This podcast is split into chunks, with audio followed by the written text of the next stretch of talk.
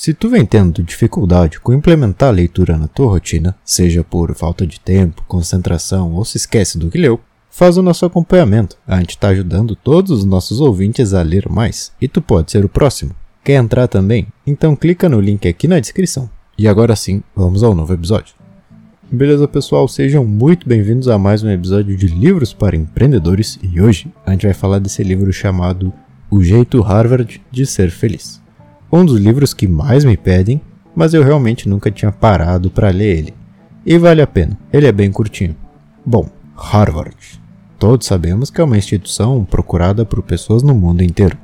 E o autor começou a analisar algo muito importante, não o sucesso dos alunos, mas sim a felicidade deles, e chegou a algumas conclusões bem legais. Primeiro, deixa eu te fazer uma pergunta.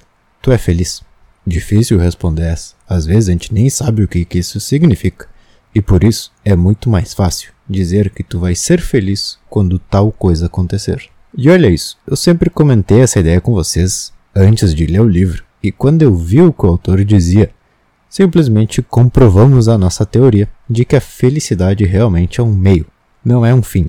Quando tu vê uma pessoa dizendo que a sociedade está errada, por causa do formato dela, ou seja, escola, faculdade, trabalho aposentadoria, eu digo que, hum, pode até ser. Mas o pior de tudo é acreditar que a felicidade é algo que depende de um acontecimento. Isso sim é o pior. Não importa se tu estuda ou não, se tu tem um emprego, se tu tem uma empresa, o caminho que tu escolhe realmente não importa. Mas essa simples mudança, sim. Ser feliz no caminho, não só lá no final. Tu pode ver muitas pessoas sonhando com alguma coisa. Mas aí beleza. Entrega tudo isso que ela te pediu. E agora? Ah, agora eu quero outra coisa. E assim vai. Essa pessoa não vive a vida. Essa pessoa persegue a vida. Entenderam a diferença? Tu pode ser uma pessoa que quer emagrecer tanto, quer ter tal carro, quer ter tal casa, ou seja, sempre quer algo e acredita que lá tu vai ser feliz. Ou tu pode ser outra pessoa que diz: Eu sou feliz, eu me divirto, eu sei que eu posso trabalhar para ter mais e ser mais. Mas eu vou fazer tudo isso de um jeito feliz e sem dúvidas. Então se lembrem que não é o sucesso que traz felicidade. Claro que não. Não sei quem inventou isso. Mas sim, o que realmente acontece é que uma pessoa feliz, divertida, leve, animada, tem mais facilidade para levar a vida e, como consequência, atingir os objetivos dela. Ele diz também que existem três pilares para que uma pessoa consiga prever o sucesso de outra: otimismo, relações e felicidade. Vamos por o seguinte: tem duas pessoas querendo trabalhar para ti, o Carlos e a Carla. Esse Carlos tem todos os diplomas do mundo, mas ele não é um cara muito sociável e ele mesmo não se considera feliz. E também a tem a Carla, uma pessoa que é muito otimista, feliz e se relaciona muito bem com as pessoas. Qual dos dois tu quer ter na tua equipe? Com esse exemplo, eu não estou dizendo que as notas não servem, claro que não mas que normalmente os profissionais que conseguem se destacar com mais facilidade são os otimistas e os sociáveis, já que eles conseguem conversar mais e chegar a mais ideias juntos. Outra coisa que também que ele nos traz é a questão das horas de estudo. Entre as maiores notas da faculdade estavam aqueles que passavam o dia inteiro na biblioteca estudando, mas que a longo prazo esses mesmos alunos acabavam perdendo rendimento ou pediam para trocar de universidade. Então, esses três pilares são muito importantes para o resultado profissional de uma pessoa: otimismo, sociabilidade e felicidade. Se foca nessas características que eu tenho certeza que o teu resultado profissional vai melhorar. Inclusive, ele nos traz essa exata frase que eu simplesmente copiei e colei para vocês. Quando a nossa atitude e estado de espírito é positiva, somos mais inteligentes, motivados e, em consequência, temos mais sucesso. A felicidade é o centro e o sucesso é o que gira em torno dela. Uma outra ideia que eu gostei bastante, e a gente já falou nisso também, é a questão de que podemos escolher como ver o mundo. Se tu sempre foi pessimista, saiba que tem como mudar. Se tu é muito de reclamar, saiba que tem como mudar. É possível sim mudar 100% da forma como tu enxerga o mundo e, como consequência, o teu resultado. Eu me arrisco a dizer que uma das coisas mais decisivas na tua vida é a forma de ver as coisas. Qual a tua perspectiva sobre elas? Porque é óbvio que de uma mesma situação eu posso vê-la como uma oportunidade, uma injustiça, uma bênção de Deus, ou que graças a isso eu sou uma vítima. Então, sim, a forma de ver o mundo é muito importante e a gente pode praticar isso aos poucos. Como? Bom, começa a ser consciente do que tu olha, assiste e escuta. Aqui a gente tem um exemplo de não olhar TV, porque lá eles só mostram notícias que não te agregam muito. Mas eu quero ir um pouco mais além. O truque não está na TV, o problema não está na TV, está no conteúdo. Eu não assisto TV, particularmente falando, mas nas redes sociais chegam até minhas notícias. As pessoas me contam as notícias. Então saiba que o mais importante não é o meio de comunicação, mas sim o comunicado. Se é algo que não te agrega, com todo respeito, mas eu não ligo. Se é uma página de fofoca, eu não vou seguir, eu sei que não me interessa. Se é um repórter, eu não vou seguir. Enfim, qualquer meio onde não é óbvio que aquilo ali vai te agregar, eu não vou colocar minha atenção naquilo.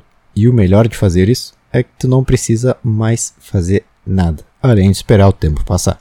Aos poucos, tu vai começar a se acostumar a ficar sem ver tragédias, roubos e injustiças e vai começar a viver tranquilo, pensando somente em ti, no teu objetivo, na tua família e pronto. Isso vai moldando tua forma de ver o mundo.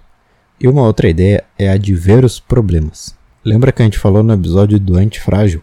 Eu também sempre digo isso na tua vida, no teu trabalho, no que for. Escolha ver as situações da forma que te convém. Aqui ele fala sobre o otimismo e a forma de resolver problemas. Alguns ficam intrigados e outros enxergam como uma forma, uma oportunidade de crescer e se tornar melhor no que está sendo feito. Mais uma vez, o que muda isso? Por que será que duas pessoas no mesmo cargo, no mesmo time, com o mesmo problema, têm formas diferentes de resolver as coisas? Bom, a frequência do seu otimismo. Se todos os dias tu começa a se forçar a isso, de ver o lado bom das coisas, uma hora vira automático. E quanto mais coisas tu enfrentar, melhor.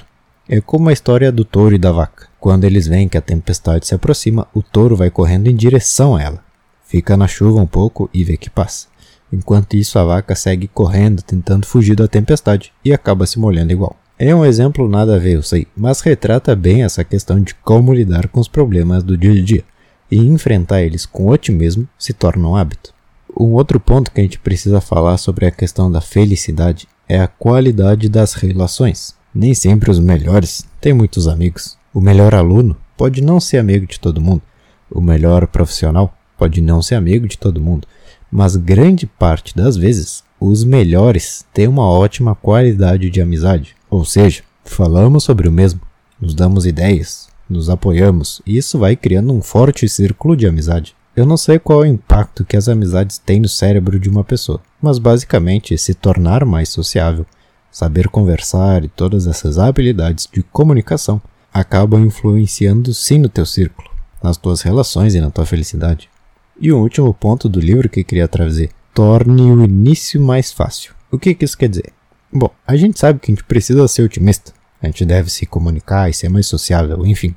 Para tudo na vida a gente sabe o que a gente deve fazer. Mas agora, como fazer isso? Como colocar em prática? Bom, essa é a dica. Torne o hábito mais fácil.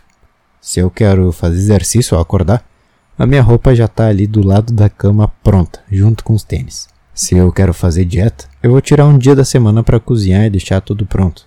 Se eu quero gravar vídeos para o YouTube, mas estou sem vontade, eu mesmo assim vou lá, ligo as ring lights, preparo o cenário, porque uma vez que está tudo pronto, é mais difícil de que eu venha desistir. Então, pessoal, um livro sobre Harvard e a felicidade das pessoas.